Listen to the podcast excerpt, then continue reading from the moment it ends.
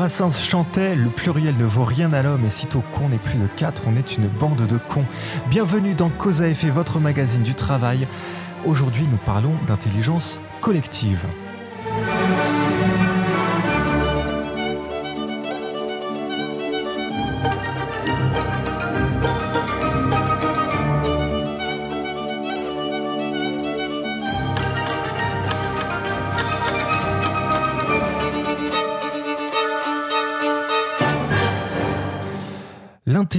Collective est-elle la somme des intelligences individuelles? Peut-on produire une intelligence, là, comme ça, simplement, entre nous, qui répond euh, à toutes les failles des nôtres, les biais cognitifs, les effets de conformisme, nos émotions, notre rapport au groupe, euh, nous le savons, sont parfois notre faille, provoquant des erreurs collectives, nécessitant de les organiser on pense à des phénomènes historiques, de marché, euh, des procédures judiciaires qui ont défrayé les chroniques. Il doit y avoir un moyen de produire une intelligence qui soit une intelligence collective, mais que signifie alors cette intelligence? Est-ce qu'elle a un quotient intellectuel? Est-ce qu'elle a des émotions? Est-ce qu'elle a des doutes et des temps de réflexion pour produire une décision? Et qui pense l'intelligence collective? Qui est légitime pour inventer une intelligence, si une intelligence est créée d'une autre intelligence, ne doit-elle pas souffrir des failles de la précédente En clair, qu'est-ce que c'est que ce machin l'intelligence collective? Pour répondre à toutes ces questions, j'accueille aujourd'hui Émile Servan-Schreiber. Donc, Émile, bonjour. Bonjour. Émile, tu écris un, livre chez Fayard qui s'appelle Super Collectif, la nouvelle puissance de nos intelligences. Et donc, du coup, on va, on va parler de tout ça, et donc des intelligences euh, collectives. Euh, on a également euh, Sandrine pour euh, cette dernière émission de, l'année. Bonsoir à tous. Et toi, du coup, tu as plein de questions sur l'intelligence collective. Oui, plein de questions. Et puis, celle qui me vient en premier, c'est. on a quand même l'impression qu'il y a un phénomène de mode associé à l'intelligence collective, mais de, finalement, de quoi est-ce que ce phénomène est-il le reflet? Et puis, est-ce vraiment possible de la mesurer, cette intelligence collective? Est-ce qu'on y a intérêt? Bah, déjà, le phénomène de mode, on, peut peut-être même carrément commencer par ça, tu veux Si ça te va bah, C'est vrai qu'aujourd'hui, on voit, euh, en, tout cas moi, dans le domaine de la formation, on entend beaucoup parler, ce qu'on met en place, il y a toujours cet ingrédient-là de il faut favoriser l'intelligence collective. Il y a même une injonction à faire de l'intelligence collective. Et puis, on a vu naître des intitulés de postes pour des coachs, euh, coachs en ou facilitateurs de l'intelligence collective. Donc, tout ça est un petit peu mystérieux.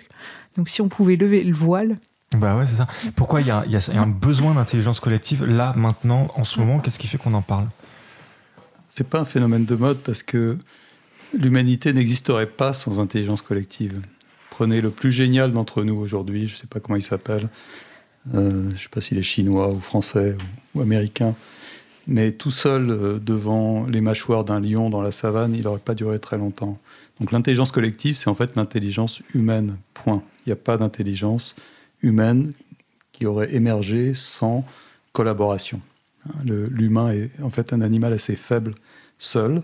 Sa seule force, c'est qu'il est extrêmement bon dans la collaboration et que sa forme d'intelligence a toujours été euh, tissée dans un réseau avec d'autres humains.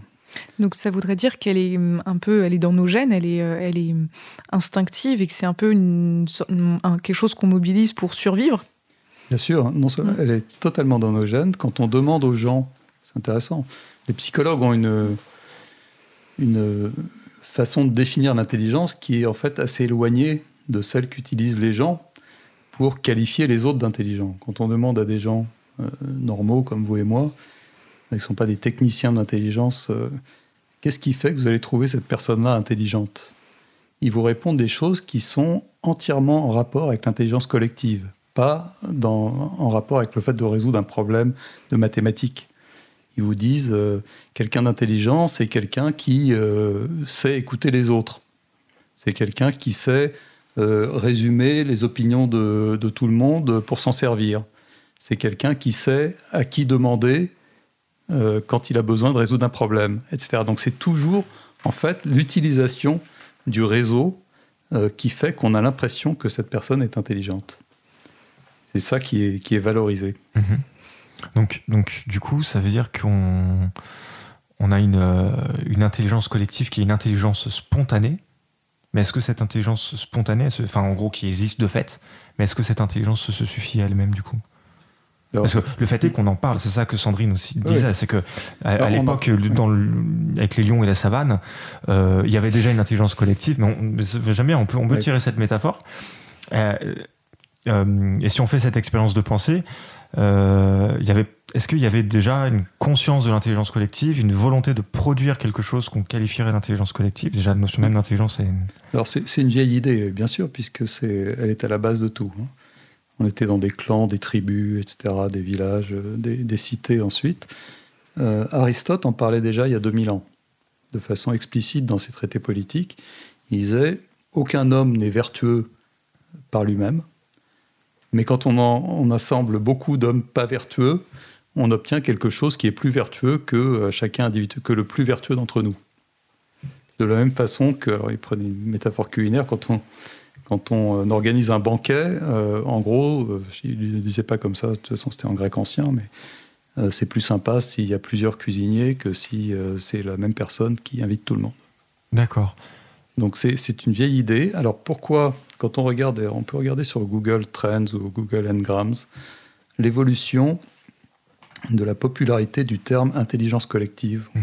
et surtout collective intelligence plutôt, sur, dans les livres. Hein, parce que Google a digitalisé tous les livres depuis 1800 euh, euh, et quelques, 1804, chose comme ça, jusqu'à 2004 environ. Et on se rend compte qu'il y a un lent démarrage de la popularité du, terme d'intelligence collective qui correspond euh, au lent démarrage de la démocratie dans le monde. Hein, c'est au, début de la Révolution française, la Révolution américaine, donc fin du XVIIIe siècle le terme d'intelligence collective commence à apparaître de plus en plus. C'est assez lent, mais ça évolue constamment avec la diffusion de la démocratie dans le monde. Ensuite, il y a une nouvelle accélération. D'abord, il y a, d'abord une décélération après la Deuxième Guerre mondiale, après avoir vu euh, la folie des foules euh, nazies euh, et, fascistes, entre autres. Les gens ont perdu confiance dans cette, intelligence des foules.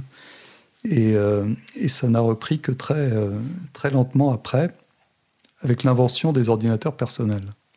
Pourquoi? Parce que pour la première fois, les scientifiques avaient un outil avec l'ordinateur personnel qui leur permettait de modéliser algorithmiquement des sociétés d'individus ayant chacun des comportements euh, très simples, mais qui collectivement pouvaient faire des choses compliquées. Donc on commençait à pouvoir modéliser des fourmilières, on commençait à pouvoir modéliser des vols d'oiseaux pour comprendre pourquoi les oiseaux migrateurs, par exemple, volent en, triangle. Ils ont on ne sait pas qui est le chef, mais euh, tout, est, tout évident, ça forme euh, une, forme géométrique assez intéressante et assez stable. les, sociétés de poissons, les bancs de poissons, des choses comme ça. Donc on arrivait à modéliser avec l'informatique. Donc ça a pris un gros essor. Ce qu'on appelle les effets grégaires en fait. Voilà, on a, on a commencé à en parler beaucoup du coup dans la littérature scientifique, en particulier du côté des insectes, des oiseaux, etc., des animaux sociaux. Et puis, c'est passé quelque chose assez rapidement, c'est que les ordinateurs ont commencé à être connectés entre eux, et du coup, les humains ont été, commencé à connecter entre eux de façon explicite. Avant, on était connectés entre nous euh, par les molécules d'air qu'on déplace en se parlant, euh, après un petit peu par le téléphone. Mais avec l'informatique et Internet, on a réussi à formaliser ces connexions de nos réseaux sociaux et à pouvoir observer ce qu'il se passait quand on formellement, on connectait des tas d'humains ensemble, par exemple pour construire Wikipédia, par exemple pour avoir une, une mailing list euh, qui répond à des problèmes de programmation ou, autre, euh, par exemple pour euh, même Google, pour former Google. Google, quand vous y pensé, vous pensez à Google peut-être comme un, un algorithme d'intelligence artificielle. En fait, Google, c'est un algorithme ultra simple, au début en tout cas, dont la seule intelligence était de suivre à la trace tous les liens d'un site à un autre qui avaient été conçus par des humains. Donc l'intelligence de Google, elle reposait sur des, des datas qui étaient formées par des humains. Et la seule intelligence qu'il a eue, c'est de considérer que chaque choix humain était comme un vote d'un site vers un autre. Et que du coup, ceux qui recevaient le plus de votes étaient ceux qui devaient apparaître tout en haut, etc. Donc Google, Wikipédia, etc. Maintenant, il y a des tas d'exemples, il y en a trop pour les citer tous, sont des exemples d'intelligence collective qui ont émergé avec l'Internet. Donc si on en parle autant aujourd'hui, c'est parce que l'intelligence collective est devenue une évidence, l'intelligence collective humaine, mm. c'est devenu une évidence scientifique plutôt qu'une conception babacool des années 60 où euh, c'est plus cool si on est ensemble, etc. Là, ça devient du, quelque chose de sonnant et trébuchant. On en parlera peut-être tout à l'heure pour les effets dans les entreprises. Ouais. Mais euh, c'est quelque chose qu'on ne peut plus éviter intellectuellement. C'est devenu trop évident. D'accord. Et c'est quelque chose qu'en fait qu'on connaissait déjà. On a parlé un petit peu là de, la sagesse des foules. Euh, on, peut, on peut se raconter un petit peu l'exemple de Francis Galton. Oui, euh, Francis Galton, un, type merveilleux, c'est vraiment le. Oui. oui, je sais ce que vous allez dire. Je vais le dire aussi. Francis Galton était un génie. Hein, c'est l'estimation posthume de son QI, c'est environ 200, c'est largement au-dessus de, du QI moyen qui est à 100. C'était un, cousin germain de Charles Darwin. Oui. Et c'était un scientifique génial, euh, un super geek. Aujourd'hui, ça serait un type qui ferait du big data. C'était un des inventeurs des statistiques, euh, tout le temps à la recherche de, choses à calculer à l'époque, sans ordinateur, ne serait-ce que faire une moyenne de quelques centaines de chiffres avec des virgules, c'était l'enfer. Euh, et Francis Galton a aussi inventé, euh, c'était un météorologue, c'était un géographe, c'était un grand aventurier, euh, explorateur africain, etc. Et il a une carrière, une carrière magnifique à l'Académie royale d'Angleterre, etc. le prototype du gentleman scientifique à la Jules Verne. Alors, il a eu un défaut, c'est qu'il était passionné par les découvertes de son cousin Darwin et qu'il s'est pris à penser, puisqu'il faisait partie de la classe euh, supérieure de la société anglaise et qu'il était lui-même ultra intelligent, il s'est pris à penser que si on pouvait, euh, en gros, faire évoluer des races de chiens ou de chats ou de, ou de bœufs ou de moutons euh, en, les, en les faisant se reproduire, euh, en choisissant euh, assez spécifiquement lesquels on faisait reproduire avec lesquels, avec les autres. On pouvait peut-être aussi faire ça pour les humains afin de créer une race d'humains très intelligents, ce qu'on appelle aujourd'hui l'eugénique, mm. hein, l'eugénisme. Fondateur de l'eugénisme. Fondateur de l'eugénisme, il y croyait à mort. Et à l'époque, ça faisait partie de ces idéologies qui, qui avaient leur place euh, dans, la vie intellectuelle euh, des uns et des autres. Et puis ça a été discrédité assez vite parce que ça, ça n'allait pas dans le sens de l'histoire. Et on a beaucoup voulu à Galton, qui a été oublié et vilipendé euh, à cause de cette histoire. Mais Galton a fait une, découverte fabuleuse, qui était sa dernière découverte. En 1906, deux, trois ans avant sa mort. C'était un vieil homme malade, et il était, il était installé à la campagne. Et il tombe un jour dans une foire agricole sur un attroupement de gens qui participent à un concours pour deviner le poids d'un bœuf. En fait, pour deviner le poids de la viande du bœuf euh, une fois qu'il sera dépecé. Et chacun devait payer quelques, pennies pour euh, écrire sur un bout de papier euh, son estimation du poids de la viande. Et celui qui aurait l'estimation la plus proche gagnerait quelque chose. Pas un morceau de bœuf.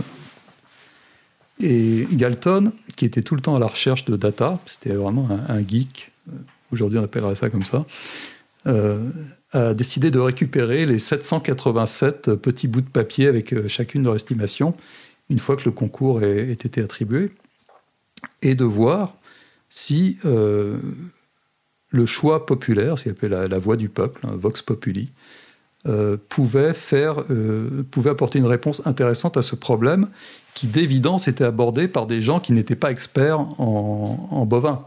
Ce n'étaient pas tous des bouchers, ce n'étaient pas tous des fermiers, c'était des gens qui étaient là, des touristes dans une foire agricole.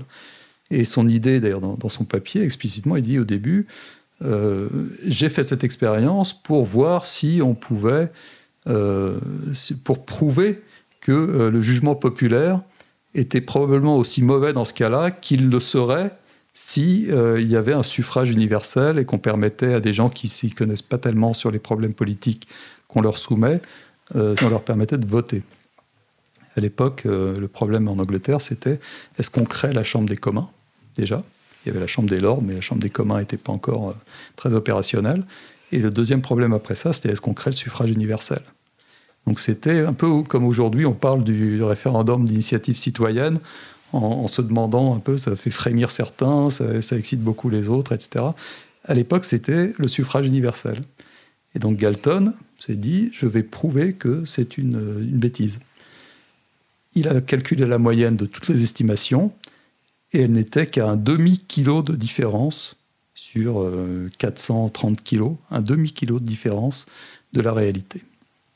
Et très fair play, il a d'ailleurs conclu que ça lui donnait bien plus confiance qu'avant dans euh, l'acuité du jugement populaire. Donc du coup, ça va à l'encontre de, son idée euh, première, qui est celle qu'on peut produire des intelligences supérieures. C'est-à-dire que l'intelligence collective, en fait, c'est déjà une intelligence supérieure en soi. Alors, c'était une intelligence supérieure dans le sens où il n'y avait que, je crois, une seule estimation qui était euh, presque aussi bonne que celle de, l'ensemble des participants. Et qu'il me semble bien que des experts ont participé. Dans le lot, il y a des, gens plus ou moins experts. Mm. Euh, d'ailleurs, on l'a très bien dit, majoritairement, ce sont des, passants, des gens qui ne sont pas forcément mm. experts. Mais le, le, résultat de l'intelligence collective est plus fin que, que, que, celle de certains experts qui auront, qui auront participé, du coup. Euh, probablement, puisqu'il n'y avait qu'une seule personne qui avait une estimation euh, équivalente à celle de la foule entière. Hein. Alors, par contre, qu'on soit juste bien clair sur ce qu'on qu'on est en train de se dire, comme on est en train de, on fait aussi un parallèle avec la démocratie. Là, dans l'exemple qu'on a du bœuf, euh, chacun a voté et a voté selon son appréciation personnelle, donc sans influenceur qui pourrait proposer une idée sur laquelle on pourrait s'appuyer en se disant tiens lui il a pensé ça. C'est que si on commence à rajouter des influenceurs, sans doute on déséquilibre. Là on est dans un système qui est euh, euh, c'est pas qu'il est.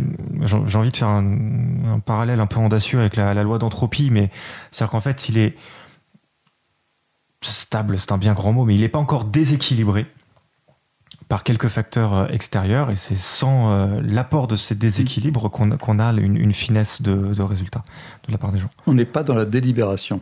La délibération, c'est un autre sujet, une autre façon de, faire du participatif qui peut facilement dériver euh, vers des consensus mous et, trompeurs.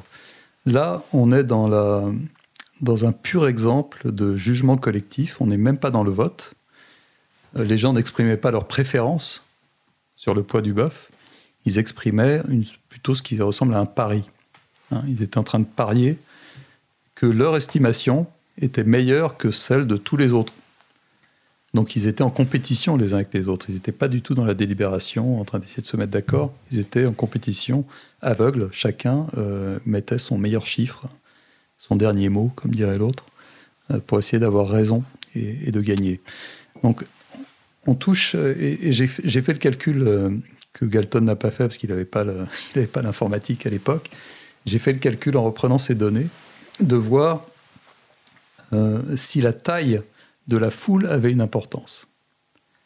Est-ce que c'était important d'être 787 ou est-ce qu'on aurait pu avoir le même résultat avec 700, avec 50, avec 10, avec Ah oui, c'est intéressant ça. Et donc j'ai pris tous les groupes possibles sur les 787 de une personne, donc l'estimation moyenne de une personne, qui est un taux d'erreur assez haut. Euh, ensuite, l'estimation moyenne de tous les groupes de deux, qui était déjà beaucoup plus basse. L'estimation moyenne de tous les groupes de trois, qui était encore plus basse, etc. Et on voit que plus on est, plus il y a de gens dans le groupe, et plus l'estimation se rapproche de la réalité. On est en train de faire directement le contraire de, de la chanson de Brassens, le pluriel qui dit que dès qu'on est plus de 4... Euh, Alors ça dépend parce que le système qu'on utilise pour ensuite agréger, donc euh, dans, dans l'histoire de Galton, c'est assez simple parce qu'on prend la moyenne, donc c'est très objectif. Euh, dans le cadre de Brassens, il parlait probablement d'une discussion dans un café ou dans, un studio de radio comme dans la fameuse photo. effectivement, à plus de 4, ça devient plus compliqué. On a tous l'expérience au bureau, un meeting où il y a plus de 5 personnes ou dans un dîner où il y a plus de, de 6, 8 personnes, ça devient impossible d'avoir une conversation commune. Hmm. C'est très difficile. Et du coup, c'est quoi une foule? Alors, si je m'appuie sur cette idée que, euh, l'estimation commence à être... Enfin, est-ce qu'on pourrait définir une foule à partir de sa capacité à estimer? Je tire le, le, fil de notre affaire là. Euh, et si oui, du coup, est-ce qu'il y a, y a une bascule à un moment donné où on peut se dire, tiens, ça c'est une foule. À 49, on n'est pas une foule, à 50, on est une foule. C'est possible ça? Non, parce que on, pourrait même vous dire que vous êtes vous-même une foule. Alors, je finis mon livre là-dessus. Euh, ah, faut pas spoiler la fin. Cette sagesse des foules. Je vais arriver à la fin. cette sagesse des foules, vous la, vous la trouvez en vous-même. Hmm. Si je vous demande de faire une estimation ce soir sur quelque chose où vous n'êtes pas expert, par exemple, euh, quelle, est, le, quelle est la taille moyenne euh, d'un aéroport en Europe? Ah ouais. Ah oui, en hectares? Voilà. Ou quel est le pays en Europe dont l'aéroport international est le plus petit? Vous n'êtes pas expert en aéronautique. Ouais, je, et vous, allez me répondre un truc ce soir, euh, pays d'Europe de l'Est un peu au pif. Le lendemain matin, euh, si je vous repose la même question demain ou dans une semaine, vous allez probablement me donner une autre réponse. Ouais. Ah, d'accord. Mais ce que je veux dire, donc, vous-même. Je suis une foule dissous dans le temps. Vous êtes déjà une foule dans votre tête sur les choses vous n'avez pas une certitude absolue, vous êtes une foule. Et c'est pour ça qu'on a cette euh, sagesse populaire qui dit il vaut mieux dormir.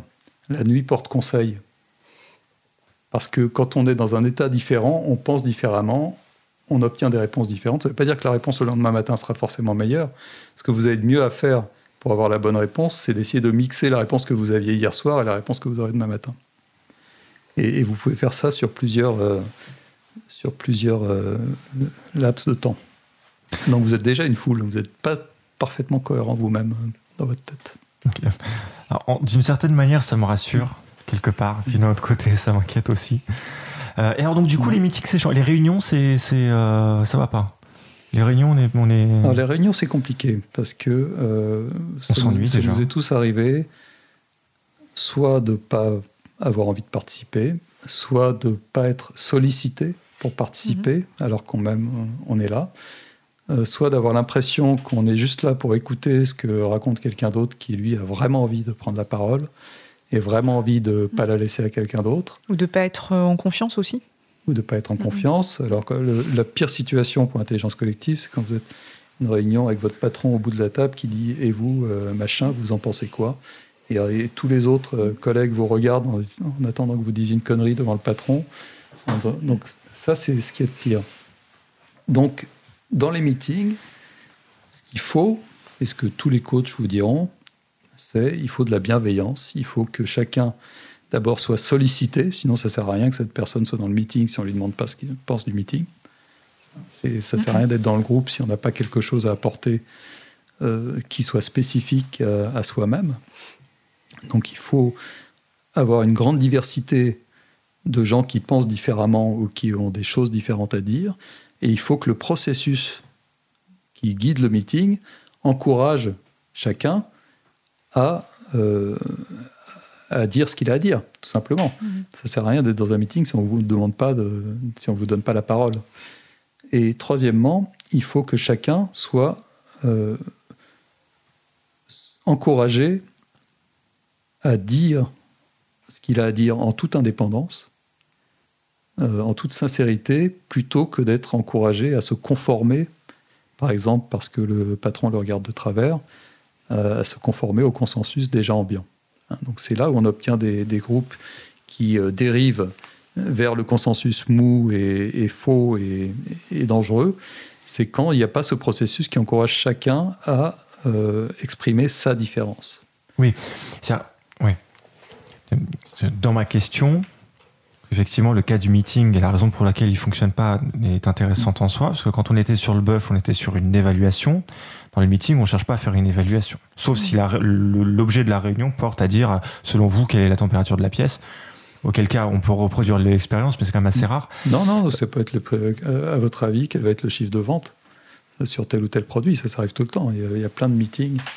Et, justement, sur les chiffres de vente, euh, en général, le type qui fait la vente, euh, n'a pas intérêt à dire la vérité. Il a intérêt à sous-estimer ses objectifs de façon à pouvoir les surpasser en réalité et choper un bonus. Le type qui pose la question, qui est le chef des ventes, lui, il a intérêt à surévaluer son estimation de façon à encourager les, les, vendeurs à se dépasser, mmh. etc. Donc personne n'est encouragé à, dire la vérité dans ce genre de situation. Et c'est justement la faillite du meeting. Du coup, si tout le monde est là pour mentir, euh, la, délibération ou la décision, qui est pas pareil que l'évaluation, et qui sont peut-être deux choses distinctes d'ailleurs entre délibération et, euh, décision, on peut se le dire. Mais donc déjà, ça, c'est, ça paraît du coup un petit peu compliqué. Donc ça veut dire que pour l'intelligence collective, il faut un processus peut-être supplémentaire. Et, euh, on se l'est dit un petit peu là déjà, justement pour que le meeting se, se passe bien. Oui, un processus alternatif. Alors il y a, plein de, il y a plein de façons de faire. Nous, la, façon de faire qu'on, implémente dans les entreprises, euh, c'est d'installer des plateformes de paris en ligne. Pour parler euh, de façon très, très directe, euh, on encourage les gens à parier comme dans l'histoire de Galton pour avoir raison. Mhm. On ne leur demande pas de, de dire combien ils vont vendre, on leur demande de parier sur combien va être vendu. Mhm. Et du coup, on les récompense quand ils ont raison, on les pénalise quand ils ont tort, et on se souvient de qui avait raison et de qui avait tort. De la même façon que dans un réseau de neurones, donc on parle toujours d'intelligence, mhm. dans un réseau de neurones, au début, tout est connecté à tout, pour faire simple, et tout l'apprentissage, tout le deep learning, euh, tout le, tous les exemples qu'on va présenter au, réseau pour lui faire apprendre quelque chose, va consister à renforcer les, connexions qui vont mener vers la bonne prévision du réseau, et à faire disparaître, à diminuer jusqu'à ce qu'elles disparaissent, les connexions qui mènent à des mauvaises prévisions. Donc là, on peut faire la même chose. Le pari a cet grand avantage, c'est d'implémenter une sorte de deep learning sur des groupes d'humains, en disant voilà, lui, il a parié de travers un peu trop souvent, il a eu tort un peu trop souvent, du coup, il a perdu son argent, il a plus de poids pour intervenir dans le pari, il peut plus faire bouger la cote parce qu'il a plus assez d'argent. En revanche, celui qui a eu raison très souvent, il a accumulé de plus en plus de capital aux dépens de ceux qui ont eu tort, ce qui fait qu'il peut, lui, avoir beaucoup plus d'influence sur la cote euh, du pari. Donc on est vraiment dans des logiques d'apprentissage, un peu comme dans les réseaux de neurones, mais sur des groupes d'humains. Mhm. Mais est-ce que ça voudrait dire du coup que la condition pour qu'il y ait intelligence collective, c'est que chacun soit euh, encouragé à donner son avis de la, manière la plus spontanée possible et un peu à l'aveugle de reproduire en fait les conditions d'un pari où on ne voit pas, où on n'est pas influencé euh, par euh, l'avis des autres Pas spontané, parce que spontané, ça veut dire qu'on réfléchit pas. Le parieur mhm. réfléchit. Mhm. Hein, le, le, gentleman dans le roman de Jules Verne, euh, Autour du monde en 80 jours, mm Phineas Fogg, euh, prend le pari devant tous ses amis au début du livre qu'il va pouvoir faire le tour du monde en 80 jours. Et tout le monde dit Mais tu, dis n'importe quoi, c'est impossible, tu dois rigoler, etc. Il dit Mais non, mais pour un gentleman, il n'y a rien de plus sérieux qu'un pari. Mhm. Le pari, c'est une affaire sérieuse. On risque d'avoir tort, on risque d'avoir raison. Quand vous dites une bêtise avec un ami, euh, votre ami va souvent vous dire Ah ouais, tu paries? Mm. Et d'un seul coup, vous réfléchissez très différemment. Hein, vous n'êtes plus tout à fait sûr de ce que mm. vous venez de dire et, euh, vous, vous, réévaluez, etc. Donc le pari, c'est une façon de faire réfléchir beaucoup plus. Mm. Alors que quand on est dans, la simple expression de sa préférence, bon, après tout, tout le monde a raison, personne n'a mm-hmm, tort. Mm-hmm. Donc le propriétaire du, du, d'un site internet de l'autosportif, en fait, il a, tous les moyens d'être riche. Il reçoit toutes les données des gens et qui, par l'effet de, l'intelligence collective, euh, fait qu'il va, lui, se rapprocher le plus possible de, l'estimation. Oui, alors il y a aussi des biais, malheureusement, dans les, paris, euh, les paris sportifs qui font que les gens ont tendance à, surestimer les chances des outsiders et à sous-estimer les chances des favoris. Et les bookmakers jouent sur ces biais, justement, pour gagner de l'argent systématiquement. Ah, tiens. Euh, bah, il va se faire l'admi, on pourrait se faire une pause musicale, on pourrait s'écouter euh, euh, un qui a un parti pris particulier, c'est de croire que justement l'intelligence collective est faillible, et il nous explique point par point, étape par étape, toutes les failles de l'intelligence collective et il, prend la posture de nous expliquer en fait ce qu'on n'a pas compris. Donc on va écouter Orelsan dans sa chanson Basique. Ok, je vais sortir un nouvel album. Mais avant, faut qu'on revoie les bases. Je vais faire une vidéo simple où je vais dire des trucs simples. Parce que vous êtes trop cons. Simple, basique. Ok. Les gens les plus intelligents sont pas toujours ceux qui parlent le mieux. Simple. Les hommes politiques doivent mentir, sinon tu voterais pas pour eux. Basique. Si tu dis souvent que t'as pas de problème avec l'alcool, c'est que t'en as un. Simple. Faut pas faire un enfant avec les personnes que tu connais pas bien. Basique. Les mecs du FN ont la même tête que les méchants dans les films. Simple. Entre avoir des principes et être un sale con, la ligne est très fine.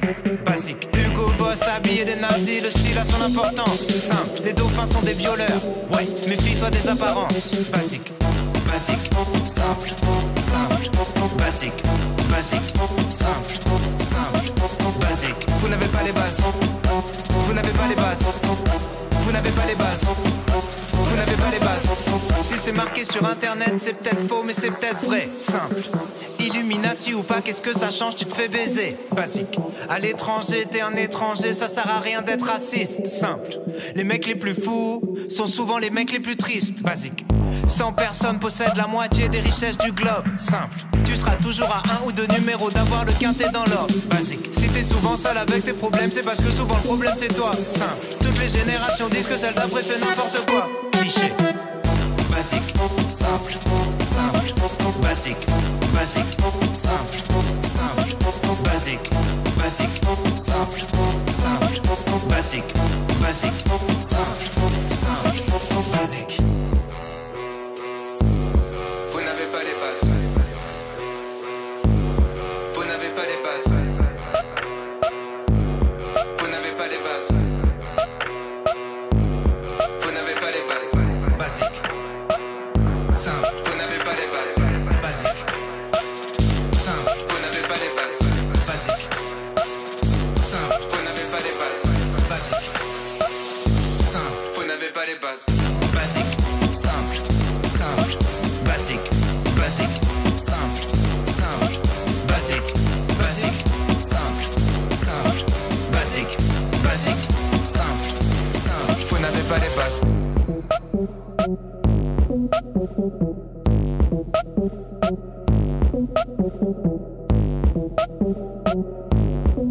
Cause commune 93.1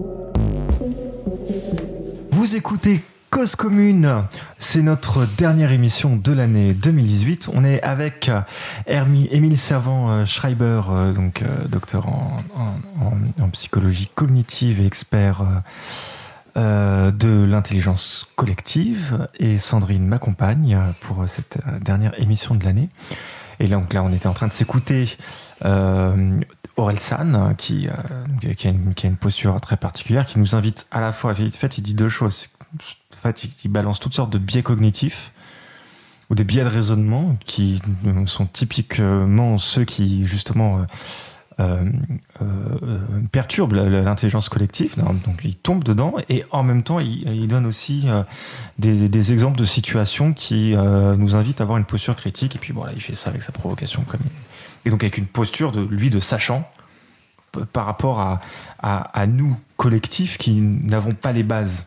Je cite donc en fait il, a est-ce qu'il a compris de travers ou est-ce qu'il est déjà dans, les bonnes bases pour justement lui euh, aller vers une intelligence collective Alors il a compris que tout le monde a des biais et tout le monde pense de travers. Mais penser de travers, ça ne veut pas dire penser à l'envers. Ça veut dire penser de travers. on, est un peu, on est un peu en biais. Hein. On, rate un peu la cible parce qu'on est, on est biaisé. la base de l'intelligence collective, pour reprendre ces mots, la base, Orelson, je t'explique, c'est euh, que chacun a tort au départ. Et le problème, c'est d'assembler les gens de telle façon que les torts de chacun soient compensés par les torts des autres penser qu'il y a une créature parfaite qui sait tout et qui sait bien, euh, c'est l'inverse de l'intelligence collective et c'est probablement l'inverse de l'intelligence, point. C'est le début de, le début de, l'ubris et de la bêtise. Toute la réussite de, de l'expérience de Kelton, qu'on peut reproduire dans plein d'autres choses plus intéressantes que deviner le poids d'un bœuf, c'est que en prenant la moyenne des estimations, on compense ceux qui sous-estiment avec les estimations de ceux qui surestiment. Et pourquoi est-ce que l'estimation devient de plus en plus précise quand on met de plus en plus de gens dans le groupe? C'est parce que plus il y a de gens, plus il y a de chances que mon estimation, mon erreur individuelle, soit compensée par quelqu'un d'autre qui fait l'erreur exactement inverse. Mhm. Et ce qui fait que quand on prend la moyenne de nous deux, on va tomber pile poil sur la vérité. Donc chacun de nous a une partie de la vérité. Chacun de nous est aveuglé par des biais cognitifs, culturels euh, ou autres. Et c'est en multipliant les points de vue qu'on arrive à éliminer les erreurs des uns et des autres. La vérité s'accumule, la vérité, les, les, morceaux de vérité s'emboîtent comme des pièces de puzzle, alors que les biais, eux, s'annulent mutuellement. Là, on a des casques, c'est un peu comme ces casques qui éliminent le bruit en vous envoyant du bruit, et qui est exactement inverse du bruit ambiant. C'est la même chose. Le signal qui convient, ouais. Alors, on pourrait se raconter une petite, euh, une petite anecdote récente et je pense qu'il y, aura matière à, rebondir. Euh, il y a eu une expérience qui s'appelait Twitch Plays Pokémon, euh, donc qui se passe donc sur une plateforme en ligne qui s'appelle Twitch. Euh, et qui a pour principe un principe très simple, c'est qu'en fait euh, le public jouait à un jeu vidéo, donc qui en l'occurrence Pokémon Rouge, il s'appelle ainsi, euh, au travers du chat. C'est-à-dire que des programmeurs ont programmé le chat de telle sorte à ce que les gens qui sont sur le chat participent et euh, jouent au jeu dans le but de le finir. Il y avait l'objectif de le finir avec des commandes très simples, haut, bas, gauche, droite et action, qui peut être une action quelconque, mais en fait, en tout cas, il y a, une commande qui, permet d'activer toutes sortes d'actions. Euh, ça a pris des jours, des jours, des jours, des jours pour faire, des, gestes qui, relèvent de quelques secondes pour un, pour un joueur humain, euh, parce qu'il y a eu toutes sortes de comportements. Euh, donc ceux qui avaient envie de le faire, ceux qui avaient envie de faire les choses correctement, mais qui avaient une latence donc, du coup, il donnait une commande inverse par rapport à, ce qu'il fallait.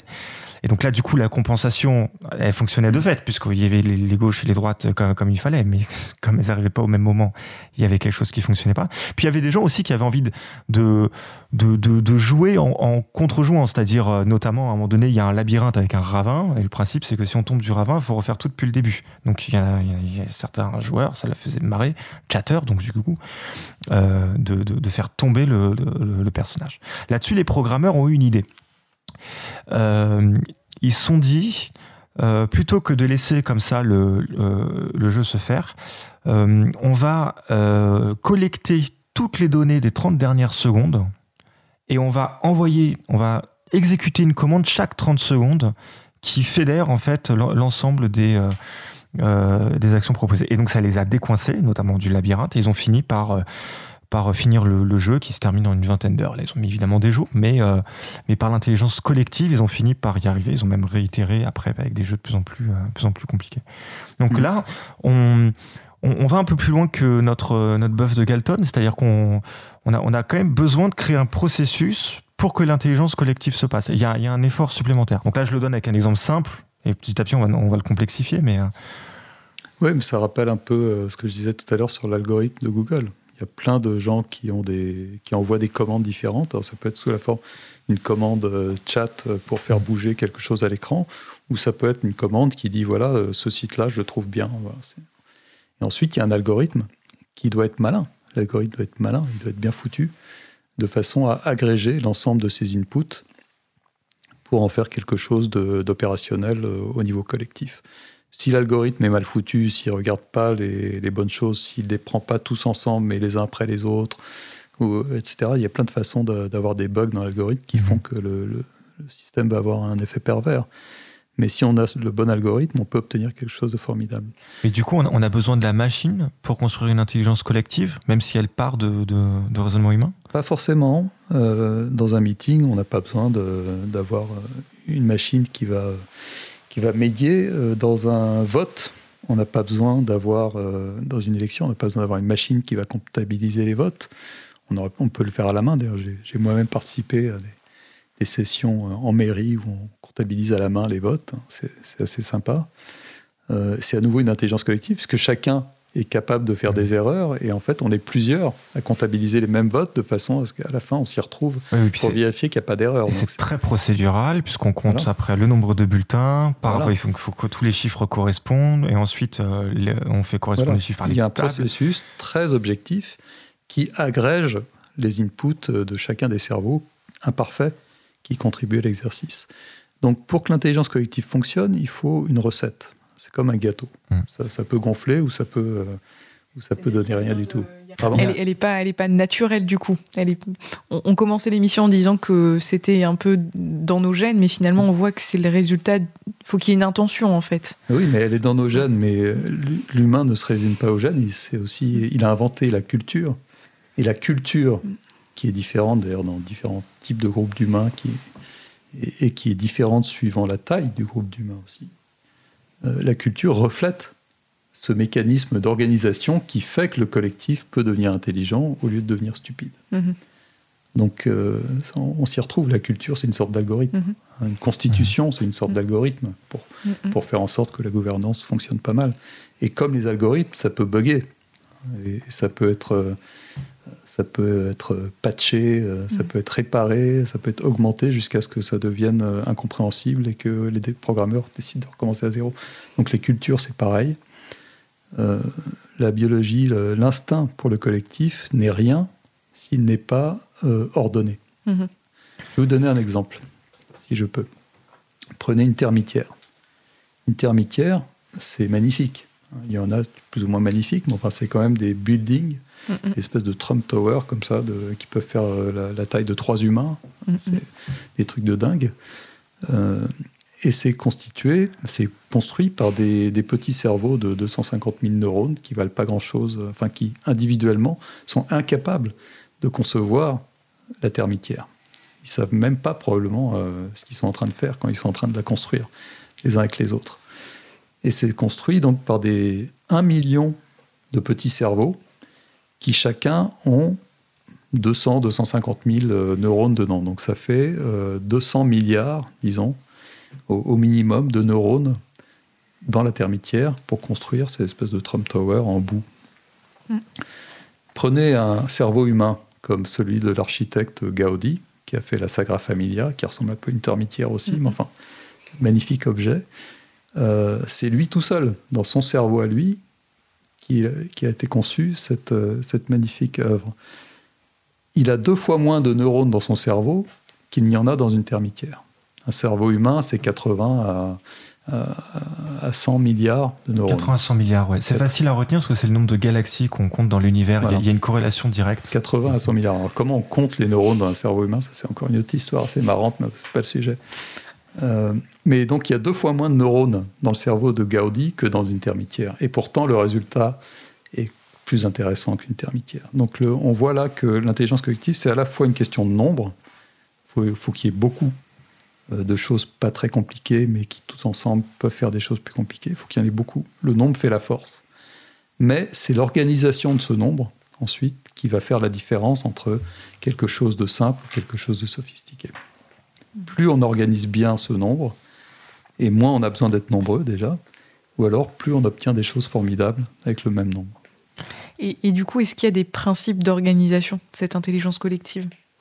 Oui, on s'est dit un petit peu la recette tout à l'heure rapidement avant la pause, mais est-ce qu'on pourrait se la, creuser un petit peu? On a dit qu'il fallait beaucoup de diversité de points de vue. Voilà, quatre ingrédients. Diversité des points de vue, ça sert à rien d'avoir des gens dans le groupe s'ils pensent tous pareil. Alors, juste très rapidement sur le premier point, quand on parle de point de vue, on peut parler aussi de modèles mentaux, c'est-à-dire c'est pas simplement une manière de voir les choses, mais c'est une manière aussi de les construire. Bien sûr, c'est un modèle mental. Euh, voilà. on, on, appelle ça la diversité cognitive. Il s'agit pas. On parlera, si vous voulez, tout à l'heure de, de, la diversité classique, la diversité ethnique, par exemple, euh, qui euh, forcément impacte la diversité cognitive d'ailleurs, de plein de façons intéressantes. Mais donc, grande diversité cognitive, il faut que chacun apporte quelque chose de différent. En général, ça va de pair avec la décentralisation. C'est-à-dire qu'on préfère euh, avoir assembler des points de vue qui viennent du terrain, qui sont en contact avec des réalités différentes, donc avec euh, quelque chose qui est très décentralisé, des gens qui ne voient pas tous la même chose déjà, et qui en plus les voit de façon différente. Donc décentralisation qui va automatiquement vous donner beaucoup de diversité. Et vous êtes sur un champ de bataille euh, avec un peu de brouillard, etc. Imaginez la guerre de, de 14 dont on parlait avec moi. Euh, chacun dans sa tranchée, derrière son petit muret, euh, euh, derrière, qui, qui voit qu'une partie du champ de bataille et qui doit appeler le QG pour que le, QG puisse assembler l'ensemble des, petites, des petits points de vue de chacun, de façon à avoir une vue globale du champ de bataille. Donc l'information, elle vient du terrain. Décentralisation, diversité. Ensuite, ça sert à rien d'avoir la diversité des points de vue si les gens ne sont pas encouragés à les exprimer. Hein, s'ils sont inhibés parce que euh, ils se disent si jamais je dis vraiment ce que je pense, euh, à ce moment-là, on va me taper dessus. Je vais être pénalisé d'une façon ou d'une autre. Donc, indépendance, troisième ingrédient. Et quatrième ingrédient, justement, une procédure ou un algorithme ou un système d'agrégation euh, objectif de tout ce qui a été mis sur la table comme information par l'ensemble des participants. Alors ça peut être un vote, ça peut être une moyenne, ça peut être un algorithme, ça peut être tout ce qu'on veut, mhm. à partir du moment où c'est pas la décision de quelqu'un euh, qui va apporter sa subjectivité et biaiser justement cette agrégation. D'accord. Euh, j'ai envie de faire un parallèle là, qui est peut-être un peu audacieux, mais euh, il y a un bouquin qui qui est donc de Damasio, un neuroscientifique euh, portugais. Antonio Damasio, absolument, ouais, qui, qui propose donc l'erreur de Descartes. Alors, ce qu'il y a bien avec lui, c'est qu'on sait exactement où il va. C'est l'erreur de Descartes. L'autre bouquin, donc il y en a trois, je me souviens plus du troisième, et le deuxième, c'est euh, là où Spinoza avait raison. Donc on sait. Avec lui, on mmh. sait. Euh, et donc, du coup, donc l'erreur de Descartes, peut-être pour se le raconter rapidement, donc le, l'erreur, c'est le cogito ergo sum, je pense donc je suis, c'est-à-dire qu'il y a une séparation entre l'esprit et le corps. Et il donne un exemple très concret d'un type qui se prend une flèche dans la tête, qui survit, qui perd la faculté des émotions. Perdant la faculté des émotions, il perd la faculté des décisions. Donc il y a une corrélation directe qui démontre donc du coup dans son livre entre émotion et, décision. Sans émotion, on n'est plus capable de décision. Il y a d'autres expériences, enfin des expériences malheureuses et, fortuites, notamment euh, un qui s'est pris euh, une, balle dans la tête, ça devait être quelque part dans le 18e siècle, euh, et qui, lui, a eu un changement de personnalité total et radical en, survivant et en perdant la, faculté des émotions. Donc ça affecte d'autres choses. Mais je ne veux pas rentrer dans ce détail-là, mais au moins sur la décision. Donc, il faut qu'on. Je suppose que si on veut construire une intelligence, en partant du principe que la nôtre euh, un lien avec l'émotion, il doit exister une émotion, enfin un ensemble d'émotions, des émotions euh, qui sont des émotions collectives. Donc, est-ce qu'il existe une, intelligence émotionnelle collective? Est-ce que les, émotions collectives sont différentes des émotions euh, individuelles ou autre chose que la somme des émotions individuelles Alors, vous touchez un truc très important, l'intelligence émotionnelle, par rapport à l'intelligence rationnelle, etc. C'est ce dont Damasio, enfin le, cas dont Damasio parlait avec le. C'est pas une flèche, je crois que c'est une baramine. C'est, une baramine Il pris une ah, ça fait euh, quelque temps que j'ai, j'ai pas lu. Ok, une baramine. Une baramine dans qui a traversé la, tête comme ça, qui a bousillé le cortex frontal, qui est justement le siège de, contrôle des émotions. Et ce type-là, comme l'autre euh, dont vous parliez tout à l'heure, a gardé euh, son QI, en gros. C'était un type qui était capable de réfléchir tout pareil qu'avant. Mais il a perdu cette capacité à réguler ses émotions qui lui permettait de prendre des bonnes décisions. Vous pouvez toujours prendre des décisions, vous pouvez juste plus prendre les bonnes. Euh, donc il, avait des comportements qui l'ont mené à une vie de dissolution et, de misère, etc., alors qu'il continue à fonctionner. Mais est plus capable de gérer ses émotions correctement et du coup de prendre les bonnes décisions. L'intelligence émotionnelle a un rôle dans les groupes évident. Ce dont on parlait tout à l'heure, euh, expériences ont été faites sur comment mesurer le QI d'un groupe. Ça a été fait il n'y a pas très longtemps. Euh, le, QI, ça a été inventé il y a un peu plus de 100 ans. Et le QI d'un groupe, ça n'a été mesuré pour la première fois qu'en 2010.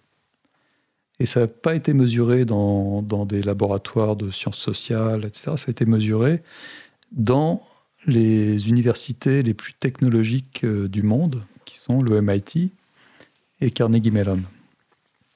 Les résultats ont été publiés dans la plus grande revue scientifique du monde, qui est Science. Euh, et les résultats étaient les suivants. Quand on mesure le QI d'un groupe 3 à 5 personnes, on se rend compte que d'abord, c'est mesurable. C'est aussi mesurable qu'un QI individuel. C'est aussi tangible ou intangible, mhm. comme on veut, parce qu'on ne sait pas où il est le QI dans, le cerveau de quelqu'un. Euh, c'est juste une somme de comportements, euh, de capacité à résoudre des problèmes, etc. Euh, donc on peut mesurer le QI d'un groupe. C'est quelque chose qui existe. Secondo, ce QI du groupe est assez bien décorrélé du QI individuel des gens dans le groupe. C'est pas parce qu'il y a des gens intelligents dans le groupe que le groupe va être intelligent. On en a tous l'expérience. Euh, et même sur les terrains de football, on voit ça souvent aussi. C'est pas parce qu'il y a que des superstars euh, dans l'équipe que l'équipe va bien fonctionner. C'est d'ailleurs le parti pris de pas mal de coachs français qui ont eu beaucoup de succès, de plutôt privilégier des joueurs peut-être d'un moins bon niveau individuel, mais plus collectif, de façon à construire un collectif plus performant. C'est pas non plus parce qu'il y a des superstars genre Zlatan euh, dans l'équipe que ça va fonctionner euh, mieux. Ce qui va fonctionner le mieux, à leur grande surprise, c'était euh, la proportion de femmes dans le groupe. Plus il y avait de femmes dans le groupe, plus le groupe avait un QI au-dessus de la moyenne. Moins il y avait de femmes dans le groupe, le groupe avait un QI en dessous de la moyenne. Alors ça les a beaucoup interloqués parce que c'est quand même des, scientifiques, des technos, des geeks, et pas des, pas des féministes enragées, euh, nécessairement. Et donc ils se sont dit, mais pourquoi euh, Qu'est-ce qui se passe? Ils se sont rendus compte que les femmes, tout simplement, en général, là on parle de, en général, hein, pas de tous les hommes, toutes les femmes, mais en général, en moyenne, les femmes ont tendance à plus facilement de partager le temps de parole autour de la table. Donc ce qui permettait à la diversité des points de vue de s'exprimer, tout simplement. Alors au lieu qu'il y ait un ou deux types qui essayent de monopoliser la parole au détriment de l'ensemble de l'information qui peut être mise sur la table par tous les autres. Secondo, les femmes ont en général une sensibilité sociale accrue par rapport aux hommes. Ça veut dire une capacité à plus facilement capter et à les signaux non verbaux exprimés par les visages des interlocuteurs et à deviner leur état émotionnel, mental, euh, derrière, donc sentir si quelqu'un est frustré et du coup faire plus attention à ça, etc. Alors que les hommes sont un peu plus aveugles à ce genre de choses en moyenne. Et que ces deux choses-là, euh, qui correspondent en fait à, augmenter la bande passante, euh, tout simplement pour prendre une métaphore moderne, augmenter la, taille des connexions entre nous qui, les, qui nous permettent de communiquer. Donc on améliore la communication dans le groupe, automatiquement le groupe devient plus intelligent. C'est aussi bête que ça. Donc là, on a des recettes clés que euh, nos managers, euh, il y en a sûrement quelques-uns euh, parmi ceux qui nous écoutent, peuvent mettre en place. Enfin, ça, donne déjà des éléments. Simplement, moi, j'ai une inquiétude. Alors, on revient, si, vous, si vous permettez, à l'intelligence émotionnelle, qui était le, but. Oui, oui, bien sûr. effectivement, on est passé un peu vite. Il fallait finir là-dessus. Donc, quand on hmm. augmente la bande passante, quand on augmente le temps de parole à chacun, quand on est plus bienveillant sur ce que chacun... En fait, c'est l'intelligence émotionnelle. Donc, si on se rend compte que l'intelligence rationnelle, le QI du groupe, dépend principalement de l'intelligence émotionnelle des individus dans le groupe, plus que de leur QI à eux. Donc il n'y a pas d'opposition, comme on a souvent voulu le croire, entre intelligence émotionnelle et intelligence normale, entre guillemets, ou rationnelle. Il n'y a pas d'opposition, c'est une construction. On construit l'intelligence à un niveau supérieur, collectif, parce que on est euh, émotionnellement intelligent en dessous. Donc des gens qui ont perdu cette capacité à être émotionnellement intelligent, à être à l'écoute, être capable d'écouter les autres pendant un meeting, être capable de leur donner la parole, etc., euh, sont des gens qui sont nuisibles à l'intelligence du groupe, alors que des gens qui ont peut-être moins d'intelligence rationnelle, mais qui ont plus d'intelligence émotionnelle, vont mieux contribuer à l'intelligence du groupe. Et du coup, comment on peut raconter ça à des gens qui animent des meetings et qui disent mais non mais la décision c'est moi. Euh, il faut en tout cas c'est censé passer par moi. Enfin il y a une, la décision est corrélée avec une incarnation professionnelle forte, euh, comment on fait entendre dans des situations de travail que l'intelligence euh, euh, collective a, a, plus de sens? Enfin, évidemment, on peut dire oui, c'est plus productif, regarde les chiffres, mais pour le faire entendre vraiment à des gens qui ont construit leur métier là-dessus, comment, comment ils, peuvent changer leur esprit sur, sur, sur l'idée que l'intelligence collective, c'est maintenant ça qu'il faut faire? Parce qu'on a tout à en tirer euh, au niveau individuel. C'est très difficile d'imposer des choses euh, où les gens ne, tirent pas un avantage pour eux-mêmes. Ce qui est intéressant avec l'intelligence collective, c'est que c'est une façon de se rendre soi-même plus intelligent. C'est très difficile de devenir plus intelligent. Moi, j'ai un QI de, je sais pas, disons, on va dire 120. Euh, je ne peux pas prendre une pilule aujourd'hui qui va m'augmenter de 5 points mon QI.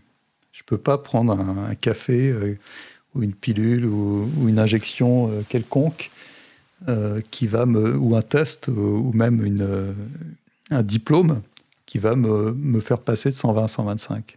Biologiquement, mhm je suis bloqué à 120. On va dire ça comme ça. Rien ne peut changer ça. La seule chose qui peut me rendre plus intelligent, c'est d'utiliser les intelligences des autres autour de moi.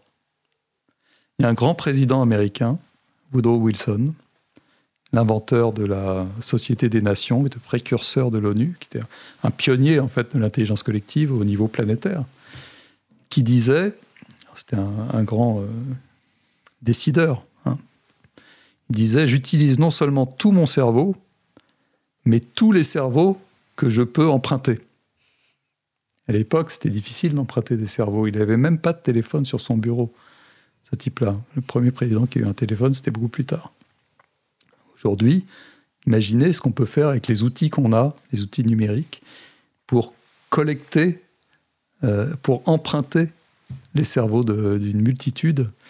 Euh, pour un décideur, c'est formidable le fait de si on est convaincu qu'on peut devenir plus intelligent en utilisant, en exploitant le réseau des cerveaux qui sont autour de soi, à ce moment-là, on n'a aucune raison de ne pas le faire. Le décideur, il n'est pas là pour décider, il est là pour prendre des bonnes décisions. Et surtout dans une entreprise où il va être jugé sur la qualité de ses décisions, etc. Donc s'il a compris ça, c'est gagné. J'ai un type qui a lu mon livre, euh, qui m'a envoyé un, mot euh, récemment, sur LinkedIn, c'était super sympa. Il disait euh, Depuis votre livre, j'ai changé ma façon de, manager. Je croyais être un manager participatif, sympa, etc. Mais en fait, je me rends compte qu'en tant que bon mal alpha, je le faisais principalement, je demandais l'avis de tout le monde, principalement pour les valoriser. Mais maintenant, je comprends que c'est vital pour moi. Oui, je vois. D'accord. Donc, il y, a eu une transformation. dès qu'on est convaincu qu'on peut utiliser l'intelligence des autres à son propre profit, on le fait. Et ça, ça, me paraît. Euh, euh, donc là, j'ai pris un point de vue de manager. J'ai envie de prendre du coup le, point de vue du collaborateur qui est, qui est, dans le meeting et qui se dit Ok, l'indépendance d'esprit, c'est bien gentil, mais euh, à la fin de l'année, je suis évalué, évalué sur mes résultats, mon comportement. Enfin, j'ai mon évaluation annuelle. Il y a un effet de conformisme. il y a l'expérience de Solomon Ash, notamment dans les, années 50, qui est, qui est très, qui est très violent. Alors, juste peut-être pour, pour, expliquer, pour, pour se la raconter, c'est en gros c'est un c'est un groupe de gens qui, qui doit donner un, le, le, résultat d'un test qui est très simple. Il y a un bâton d'une certaine taille, trois bâtons de différentes tailles. J'aurais pu d'ailleurs le passer en radio, mais c'est pas très radiophonique, donc on, on mettra le lien sur le site. Euh, et donc le principe, c'est de dire oui, donc le bâton 2 fait la même taille, puis le bâton 3 et on, et on fait une série d'images. C'est un groupe qui travaille simplement. Il y a un seul cobaye et tous les autres euh, participants sont en fait des complices. Et à un moment donné, ils vont dire quelque chose qui est radicalement faux, ils vont tous dire bâton 3, alors que c'est évident que c'est pas possible. Euh, et le cobaye, il va les suivre, il va, il va participer de, ce comportement grégaire. Mm. Comment on se prémunit de ça De l'autocensure, des trucs? Parce qu'on peut dire, le manager, il dit, désolé, Parfois, je fais comme ça des questions très longues, mais. Euh... La réponse sera pire. ouais, j'imagine. Mais le manager, si, si, soyez indépendant d'esprit, je vous assure. Enfin, il aura beau le dire, pour que le collaborateur soit capable de le faire, enfin, il faut quand même un climat, il faut un truc particulier qui aille euh, bien au-delà d'un de, de, changement de posture du manager. Oui. C'est pour ça que dans le cas de cette expérience de Solomon H, effectivement, le, problème que se pose le cobaye, c'est de se dire quel intérêt ai-je à dire la vérité? Zéro. Si on lui propose, au lieu de, de donner son avis, de parier et de gagner quelque chose s'il a raison, à ce moment-là, il sera beaucoup plus enclin à dire Mais les gars, euh, très bien, moi je suis prêt à parier contre vous que le bâton il est plus petit. Il n'aura aucun problème à le faire. Et c'est ça qu'on utilise dans les entreprises euh, à très grande échelle. Du coup, c'est pour contrer ce biais au conformisme, de donner euh, une récompense à ceux qui ont raison, pas à ceux qui expriment ce qu'il faudrait exprimer selon le consensus, mais au contraire à ceux qui vont contre le consensus. Le grand avantage de, de la méthode du pari, plutôt que le vote par exemple, c'est qu'il oblige les gens à s'inscrire contre le consensus. On ne peut pas parier si on est d'accord. Si vous mhm. êtes un trader à la bourse, on vous dit euh, France Télécom, ça vaut 15 euh, euros l'action. Euh, si vous êtes d'accord, bah, vous n'allez ni acheter ni vendre l'action. Vous n'allez rien faire. Vous allez rester, regarder l'écran. Mais si vous pensez que c'est trop cher, vous allez vendre à un imbécile qui est prêt à acheter trop cher. Si vous pensez que c'est pas assez cher, vous allez l'acheter à un type qui ne sait pas que ça vaut plus cher que ça. Donc vous êtes toujours contre le consensus. Et c'est cette opposition permanente. En, gros, on arrive à trouver le consensus qui est l'endroit où on est d'accord pour pas être d'accord. Et ce qui nous empêche du coup de mentir, comme on se l'expliquait tout à l'heure. Donc sur les chiffres, par exemple, où il y a celui qui va dévaluer, celui qui va mmh. euh, surévaluer euh, dans, dans, les intérêts personnels de, chacun. C'est pour ça, du coup, que je voulais mmh. Poser cette question juste là maintenant, qui t'a envoyé la prochaine coupure musicale un tout petit peu en retard, mais finalement pas tant que ça, parce qu'on avait encore à chaud notre notre sujet, notre affaire. Euh, on, va s'écouter une chanson un petit peu bizarre qui s'appelle Cake Woman. Euh, mais je ne vais pas expliquer tout de suite pourquoi elle est un petit peu bizarre. Peut-être qu'on pourra se le dire tout de suite après la chanson. Voici Cake Woman.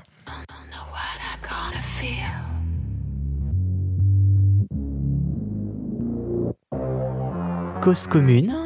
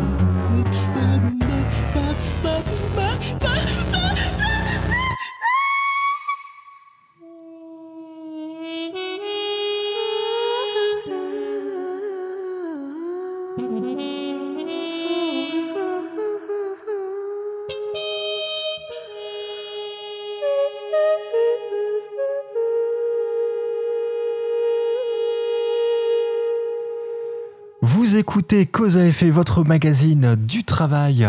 Cet après-midi, nous sommes avec Émile Servan-Schreiber, expert de l'intelligence collective, et Sandrine qui m'accompagne cet après-midi. Euh, et donc, on vient d'écouter euh, une chanson tirée de l'album Hello World, euh, qui est le premier album composé par une intelligence artificielle. Donc du coup, j'avais envie de faire ce, lien-là et ce, petit pied à l'étrier, parce que finalement une intelligence collective est une intelligence artificielle en soi, puisque nous la, construisons. En tout cas, quand c'est pas l'intelligence spontanée de, de, l'expérience du bœuf dont on parlait en, début d'émission. Euh, et donc du coup, on, peut se poser toutes sortes de questions sur ce qui nous légitimise dans notre démarche à construire une intelligence collective en partant de notre propre intelligence. Et c'était un petit peu la, question sur laquelle j'avais envie de, poursuivre euh, après. Qu'est-ce qui permet, moi, je, vais essayer de, comme ça de le, dire de manière un petit peu, euh, un peu concrète, entre guillemets. Qu'est-ce qui me permet, moi, d'être sûr et certain que l'intelligence collective qu'on est en train de se construire, là, cet après-midi, euh, est bonne puisqu'elle provient de nos propres intelligences à nous? Qu'est-ce qui me garantit qu'il puisse pas y avoir un biais? Puisque nous sommes nous-mêmes les producteurs de, de biais cognitifs, qu'on essaye de compenser justement avec cette intelligence collective. Il n'y a, jamais de garantie sur rien sauf euh, la mort et les impôts. Hmm. Ouais. ça. Et, du coup, peut-être pour Benjamin Franklin, je crois. Il n'y a, a, pas de garantie. On est dans, on est dans l'engineering. Hein. On est dans. Bien sûr. juste un mot sur Hello World. J'adore. Euh, je crois que j'en parle. Désolé de revenir à ça. J'en parle dans mon livre de Hello World. Ah ouais? Parce qu'en tant qu'informaticien, c'est le premier programme qu'on écrit. Ah oui, le, concept des Hello World, oui, il y a une référence. Effectivement, il voilà, j'ai encore, euh, j'ai encore l'émotion euh, très claire, très nette euh, de la première fois que j'ai réussi à afficher Hello World sur l'écran de, mon ordi. Le premier print F. Voilà, c'était, c'était assez bouleversant et ça, je pense, que ça a probablement changé ma vie, le fait que j'ai réussi à faire ça. Euh, donc Hello World, euh, bah, welcome, euh, welcome music, welcome intelligence artificielle. Mais, je pense que c'est exactement ce que veut dire le titre de cet album. C'est je le comprends comme ça. C'est le, c'est le Hello World musical que l'intelligence artificielle produit. Après, il y a des artistes qui quand même qui, qui, mm. qui sont passés dessus pour construire un peu, mais. Mais en tout cas, il était composé par, par l'IA. Donc, on, a touché un truc important, c'est l'intelligence collective, c'est une intelligence artificielle dans le sens où elle est conçue par des designers, euh, on ne va pas appeler ça des programmeurs parce que ça ne fait pas toujours appel à du programming, à du code, mais c'est conçu comme un processus, euh, comme un architecte va concevoir un building, etc. Euh, c'est pas, ça doit obéir à des règles pour fonctionner, et ça peut bugger quand on n'a pas les bonnes règles, mhm. qu'on on n'a pas compris à qui on avait affaire dans le groupe, par exemple, ou euh, le problème qu'on essayait de résoudre, etc. Donc ce sont des intelligences artificielles. Ce qui est amusant, c'est que les intelligences artificielles elles-mêmes, en tout cas les plus performantes, celles qui gagnent au jeu de Go, celles qui gagnent au jeu d'échecs, celles qui conduisent des voitures, etc. Mhm. Celles qui rêvent. Celles qui rêvent. Avec les images de Google. Euh. Mais là, on ne parle pas forcément d'intelligence parle de, pensée, pas forcément d'intelligence. alors oui, enfin, donc, ouais. je faisais une petite référence du coup aux, images de Google qui essayent de réinterpréter et donc du coup qui, qui transforment des images en faisant d'autres. Google, par effet marketing, a appelé ça machine qui rêve. C'est pas exactement du rêve, c'est une conséquence. poétiquement, on pourrait appeler ça comme ça, mais on, en est encore loin. bien sûr. Le, rêve, c'est intéressant, c'est euh, quand on regarde euh, en termes de, signature électromagnétique, euh, on surveille les, signaux qui sont dans le cerveau, on se rend compte que le rêve est, très similaire à l'éveil. Le cerveau est à peu près dans le même état. Euh, simplement, il tourne, quand il est en train de rêver, il tourne sans contrainte de l'extérieur. La différence entre le rêve et l'éveil, c'est qu'il y en a un qui est contraint par la réalité, pas l'autre mais le fonctionnement même du cerveau est exactement le même. Et mon père disait, euh, euh, je vois pas beaucoup de différence entre, euh, entre réfléchir et rêver. les deux font penser. Mhm. Ce qui est assez joli. et, en même temps assez vrai en termes électromagnétiques. Alors du coup, euh, notre intelligence collective, elle obéit à des règles, puisqu'on veut lui faire faire certaines choses. Par exemple, l'intelligence collective d'une entreprise, on veut rendre euh, l'entreprise plus productive. Euh, l'intelligence collective d'une démocratie veut prendre les, décisions qui sont... alors c'est compliqué, parce qu'on va, on va faire intervenir des valeurs morales, mais on va dire justes ou bonnes, etc. Mais en tout cas, c'est une intelligence collective qui est orientée à un certain nombre de résultats, donc qui elle-même participe d'un biais de fait, puisque, puisque nous, nous la construisons nous-mêmes. Bah, nous la construisons pour atteindre des objectifs. Hein. le but d'une intelligence, c'est d'atteindre un objectif, c'est d'avoir une mesure de performance, quelle qu'elle soit. Alors ça peut être euh, d'augmenter le PIB euh, de la nation, par exemple, euh, ce qui est purement une mesure économique, de performance économique. pour une entreprise, ça peut être d'augmenter la valeur pour les actionnaires. un autre objectif, ça pourrait être d'augmenter le bien-être euh, de l'ensemble des employés ou euh, politiquement d'augmenter, au, lieu que ça soit simplement orienté croissance, que ça soit orienté sur euh, bonheur de la population. Il y a, des mhm. pays qui essayent de construire comme ça des indices de PIB plus qui reflètent autre chose que simplement la, dimension économique suivant l'objectif qu'on essaye d'atteindre avec l'intelligence collective, on va la, construire de façon euh, différente. Puisque c'est la même chose pour un programme informatique. Mhm. Ok, très bien. Mais du coup, est-ce qu'une intelligence, euh, est-ce qu'on pourrait s'autoriser un jour à se dire qu'une intelligence collective est une intelligence qui ne mesure pas? Elle est, elle est, simplement une intelligence collective. Et si elle peut-être même, je fais une expérience de pensée un, petit peu audacieuse, mais si elle est-ce que si elle ne mesurerait pas, elle serait autant capable de répondre à, des objectifs différents en fonction de son objectif? Et ce faisant, je me rapproche aussi peut-être un peu à l'idée de deep learning qui va s'adapter euh, dans, l'intelligence artificielle, dite mmh. classique numérique, euh, qui va s'adapter à, des objectifs et des situations. Alors, le, deep learning, euh, justement, il n'est pas extrêmement adaptable euh, dans le sens où il est, il est construit pour répondre à un problème donné. Ça peut être de conduire une voiture ou de jouer au Go, mais il n'y a aucun réseau qui fait les deux. C'est très dangereux d'ailleurs de jouer au Go pendant qu'on conduit une voiture. Euh, oui, par ailleurs. Rappelons-le à nos auditeurs. ne le faites pas. N'essayez pas ça chez vous. Voilà. Euh, non, justement, les programmes de deep learning, ils sont ultra spécifiques. Euh, il y a, on, est très très loin de ce qu'on appellerait aujourd'hui une intelligence générale. Mhm. L'intelligence qu'on appelle aujourd'hui l'intelligence artificielle ne, résout des problèmes euh, qui sont en fait presque assez simples, qui ne relèvent pas de ce qu'on appelait généralement intelligence avant. Alors, c'est pas vrai pour le jeu de Go. C'est très intéressant avec le jeu de Go, c'est que là, on a passé récemment un, stade euh, dans le, développement de l'intelligence en général, qui est euh, qu'on n'a plus besoin d'input humain pour atteindre des performances surhumaines. Toutes les intelligences artificielles jusqu'à présent étaient basées sur le fait de fournir énormément d'exemples euh, humain. Quand on apprend une voiture à conduire, on, en fait, on fait conduire des humains et puis la machine enregistre ce que l'humain fait et elle apprend ce qu'il faut faire dans, toutes les situations possibles que les humains euh, leur ont permis de traverser. Quand on apprenait une IA à jouer au Go ou aux échecs, on lui montrait toutes les parties euh, de Go ou d'échecs que les humains avaient jouées depuis des millénaires. Et c'est sur cette base-là que euh, les, bons coups étaient appris, parce qu'ils avaient été fléchés par des humains avant, etc.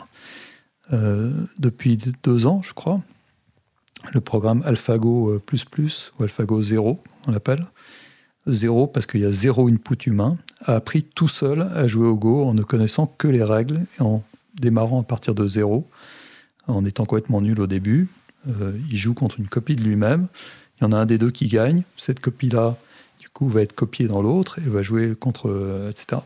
Et euh, ils vont finir par euh, obtenir, après des milliers et des millions de parties, à, atteindre des performances surhumaines et même à découvrir des façons de jouer que les humains n'avaient pas imaginées. ça, c'est intéressant. Mais on reste quand même dans des jeux où il y a des règles. Dans la plupart des affaires humaines, on ne sait pas quelles sont les règles. En amour, quelles sont les règles? Quand il s'agit de trouver quelqu'un avec qui on va euh, passer le reste de sa vie, faire des enfants et toutes les choses compliquées comme ça, on ne connaît pas les règles. C'est pas aussi simple que le Go. Mhm. C'est pas aussi simple que euh, suivre des lignes euh, sur une route départementale ou nationale. Et les règles changent peut-être? En plus, les règles changent. quand j'étais jeune, le monde était très différent de ce qu'il est maintenant. Et une nouvelle technologie arrive tout le temps. D'ailleurs, on nous dit il faut que vous, maintenant vous appreniez à apprendre. en gros, vous, vous appreniez à changer tout le temps. Euh, dites ça à un réseau de neurones, il va faire la gueule. Oui.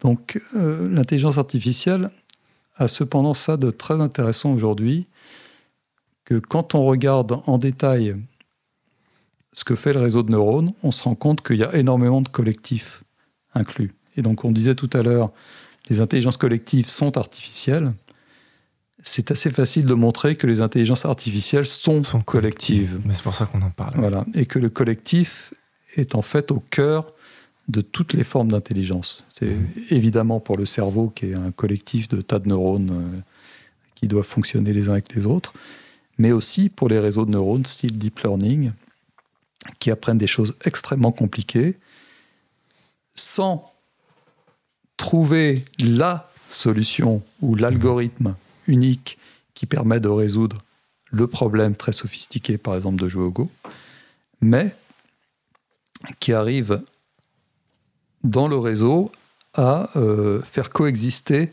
des tas de sous-réseaux beaucoup moins deep, beaucoup moins profonds, et qui chacun capture quelque chose euh, de très important dans la, dans la, solution, mais dont aucun ne contrôle l'ensemble de la solution. Alors peut-être que pour, euh, pour euh, le même, euh, le, même algorithme qui a, qui, a, construit ce, logiciel en a construit un autre, c'est juste pour rendre, pas pour relancer, mais simplement pour qu'on on, puisse se le représenter facilement. les concours de, il y a des concours chaque année de, de il y a eu d'ailleurs un grand boom en 2008, si ma mémoire est bonne, sur l'intelligence artificielle. Il y a des concours chaque année d'intelligence artificielle euh, et, donc le, but du jeu, c'est de faire reconnaître des images et euh, notamment la force de ces intelligences artificielles, donc IBM participe, machin, les grands groupes à chaque fois, Google, etc. C'est euh, par exemple face à une voiture de se créer ses propres règles qui vont lui permettre de comprendre ce qu'est une voiture. Donc face à un ensemble d'images, euh, à force de voir des roues, se dire il y a des cercles et il y a tel carré qui vont représenter les fenêtres, bah peut-être que ça, ça me permet de déterminer ce qu'est une voiture et à force de le revoir tout le temps, donc du coup, je vais permettre moi de comprendre ce qu'est une voiture et donc de détecter les différentes voitures. Donc peut-être que on, peut faire cette nuance entre le, ce qui est deep et pas deep, même si c'est pas forcément très clair évidemment comme, frontière, mais dans sa, sa capacité à construire ses propres règles. Mais si je reprends ce qu'on vient de dire à l'instant, toujours dans la direction d'un même objectif. Oui, la, grande force des, réseaux de neurones et du deep learning, c'est d'arriver à découvrir. Alors, c'est, euh, les ingénieurs vous diront que le, mot même de règle est totalement interdit. Ce sont des, corrélations statistiques. Euh, donc, ils arrivent à trouver des façons de voir le monde que nous, en tant qu'humains, n'arrivons pas à mettre en mots. Donc ils vont détecter qu'une voiture, euh, euh, c'est quelques pixels euh, gris de ce côté-là dans cette configuration associés à, d'autres pixels ah, marrons. Une voiture, c'est trois roues. Pardon. Une voiture, c'est trois roues. Ça peut être trois roues. bah non, mais c'est pas quatre roues puisqu'il y en a toujours une cachée sur la photo. Pour nous, une voiture, c'est quatre roues. Pour l'intelligence artificielle, une voiture, ce sera trois roues. Voilà. Alors, il y a aussi d'autres d'autres choses intéressantes qui sortent de cette puissance de calcul formidable, qui arrivent à faire des découvertes très intéressantes sur qu'est-ce que c'est qu'un chat ou une voiture, euh, qui arrivent à les décrire d'une façon que nous-mêmes, nous, ne saurions pas euh, décrire ces choses-là. On vous demande de, de, décrire un chat, vous ne sauriez pas dire qu'est-ce qui constitue un chat. Il y a toujours un, euh, toujours, euh, on parle d'un oiseau, il y a toujours une créature qui ressemble à un oiseau qui n'en est pas un. Euh, Ce qu'on va bloquer, oui, on va dire, bah, ça a des yeux, qui va pas voler, enfin des trucs compliqués. Si je réponds à la question qu'est-ce qu'un chat, je vais dire, bah, ça a des oreilles, des yeux, une, un museau, etc. Et donc là, du coup, la, la réponse en face qu'il faut me faire, c'est bah oui, mais un chien, c'est pareil. Ah oui, zut. Et on, on va toujours avoir cette difficulté d'affiner, voilà. parce qu'on passe pas par la corrélation, la corrélation statistique. Voilà, mais ces corrélations, elles peuvent devenir aussi très rapidement surspécifiques. C'est-à-dire que le réseau va apprendre quelque chose qu'il n'aurait pas dû apprendre, qui va l'empêcher de généraliser correctement. Et on peut voir ça quand, par exemple, dans une scène où le réseau va reconnaître que là, il y a, il y a un micro, il y a un canapé, il y a des chaises, etc. Mais vous rajoutez artificiellement un éléphant euh, dans la photo, et du même coup, il va, il va trouver que le divan, euh, ça ressemble plutôt à une voiture maintenant. Mhm. Euh, simplement parce qu'il y a la présence d'un éléphant. Alors qu'un humain, évidemment, verrait qu'il y, a un- il y a un éléphant et que ça n'a rien à faire là, et puis c'est tout. Euh, donc il y a encore beaucoup de choses à Et découvrir. d'où l'IA qui rêve, Ouais. qui voit des voitures dans les divans, des chiens Voilà. dans les nuages, etc. Voilà. Ouais, Et d'ailleurs, quand nous rêvons, nous, On faisons la même chose. Alors, du coup, euh, euh, je suis tenté de revenir à, nos, à notre intelligence collective euh, humaine, si, l'on peut dire, parce qu'on a, on, on a évoqué rapidement, donc, au-delà de l'entreprise, euh, euh, l'usage qu'on peut en faire. Quelque part, un, vote, c'est une intelligence collective, si, on peut dire, avec, un, avec une question simple qui, est- posée à tout le monde. Est-ce qu'on peut se faire, euh, est-ce, qu'on pourrait, à l'heure où on parle de démocratie participative versus la démocratie représentative, est-ce qu'on pourrait in- inventer une démocratie collective? Là en cinq minutes Alors déjà, le- la, démocratie représentative, elle est très participative. Les représentants, ils apparaissent pas de nulle part, c'est pas Dieu qui les a nommés, etc. Euh, donc quand on parle, euh, ouais, moi je crois pas qu'il y ait de démocratie euh, horizontale, non représentative, qui puisse être très performante. Parce que la politique c'est compliqué, ça demande des gens qui ont le temps de le faire, qui ont en tête des tas de choses que des Mhm. gens moins informés n'ont pas, etc. Et puis on veut les nommer justement pour pas avoir à les faire. Bien sûr. Alors, ensuite, euh, on peut essayer de jouer sur le nombre de représentants, euh, mais c'est un peu vain. Je dirais. On- là, on en a 460 et quelques. Euh, est-ce que, quel intérêt de le réduire à 200 ou, ou à 20 Quel intérêt de le monter à 4000 ou, à- ou, à, ou à 4 millions? Mhm. ça va rien changer au problème.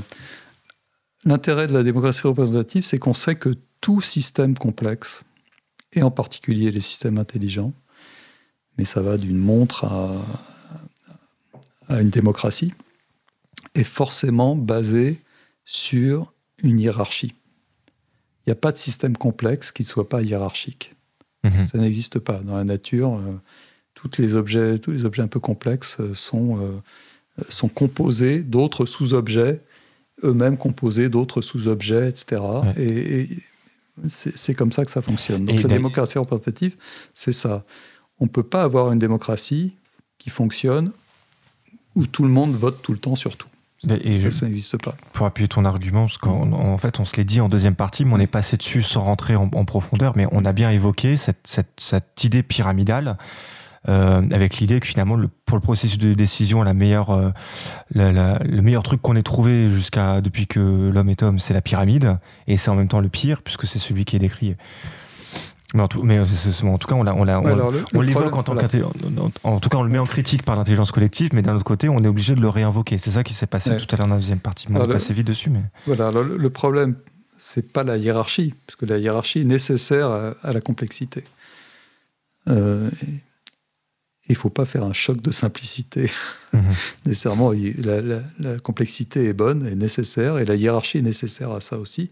Le problème qu'on reproche à la hiérarchie, c'est que souvent, l'information ne va que du haut vers le bas. Mais c'est pas euh, constitutif à une hiérarchie. Une hiérarchie est faite pour organiser les choses. Ça ne veut pas dire que le signal ne peut pas aussi venir d'en bas pour alimenter la tête. Il faut que ça fonctionne comme dans un corps. Euh, le sang circule euh, jusqu'aux extrémités, puis remonte, etc. Donc, une démocratie vivante est une hiérarchie dans laquelle le flux d'informations euh, va autant du bas vers le haut que du haut vers le bas. C'est un peu ce qu'on disait tout à l'heure avec le manager, c'est celui qui a compris, qui ne sera pas plus intelligent, mais qui va produire une intelligence euh, plus importante en écoutant tout le monde. Voilà. Et ça, ça, donc du coup, on...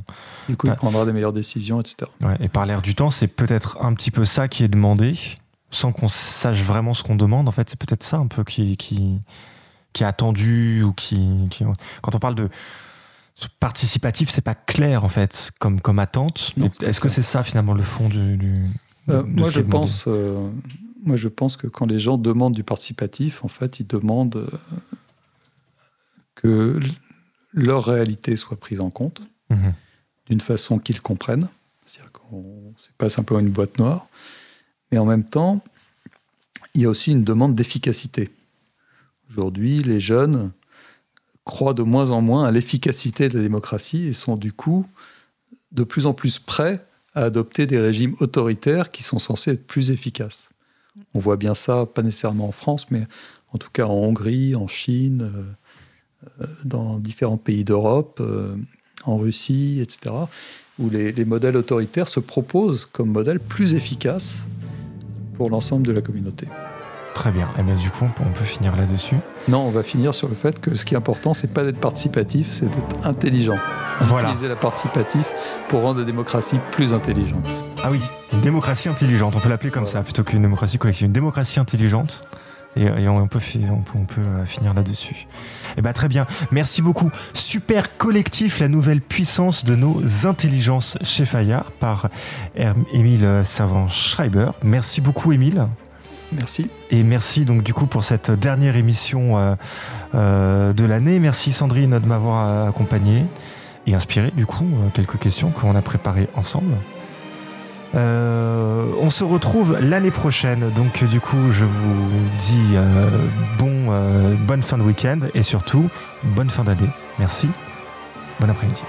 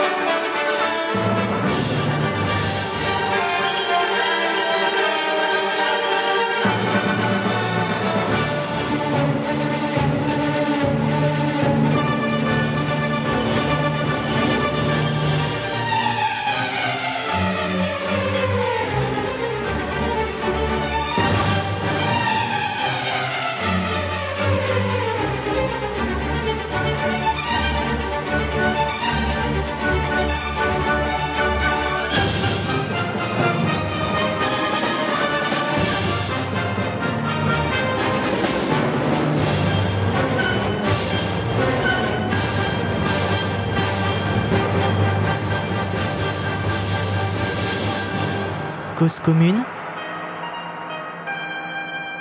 Cause-commune.fm